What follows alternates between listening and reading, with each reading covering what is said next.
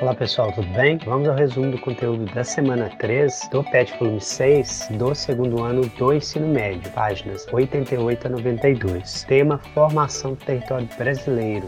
Objetivo: compreender os fatores que levaram à formação do território brasileiro e suas características. Pessoal, a partir dessa semana, aparentemente o PET começa a tratar da ocupação do território brasileiro. Então, nesta aula, ele vem mostrando esse processo de formação do território que hoje é o Brasil. Hoje nós somos um dos cinco maiores países do mundo, mas nem sempre foi assim. E ninguém pode garantir que será no futuro, tá? Com certeza, já no segundo ano do ensino médio, vocês sabem que o território dos países muda, conquistando ou perdendo terras através de disputas, guerras, acordos, tratados, né? Só analisar o mapa mundi de 10 anos atrás e de hoje para vocês identificarem as mudanças. Pessoal, o território brasileiro é muito estável, não perdemos terras ao longo do tempo e o último grande conflito internacional por demarcação de terras no Brasil foi a Revolução Acreana. Afinal das contas, o Brasil comprou da Bolívia, o que é hoje o estado do Acre, a partir da compra do estado do Acre, o Brasil permanece com o mesmo tamanho do território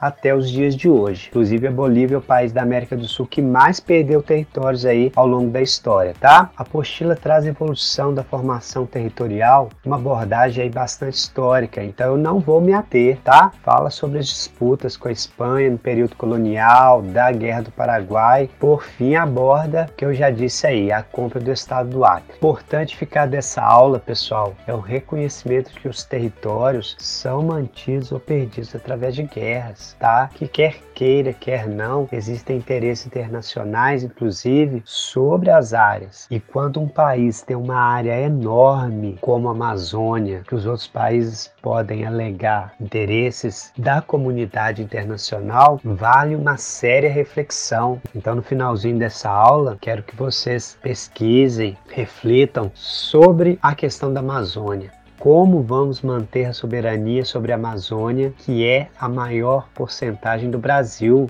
Não tenho dúvidas que em bem pouco tempo, se esses desmatamentos, essas queimadas continuarem do jeito que estão, nós teremos problemas sérios em relação à soberania desta parte que hoje pertence ao Brasil, ok?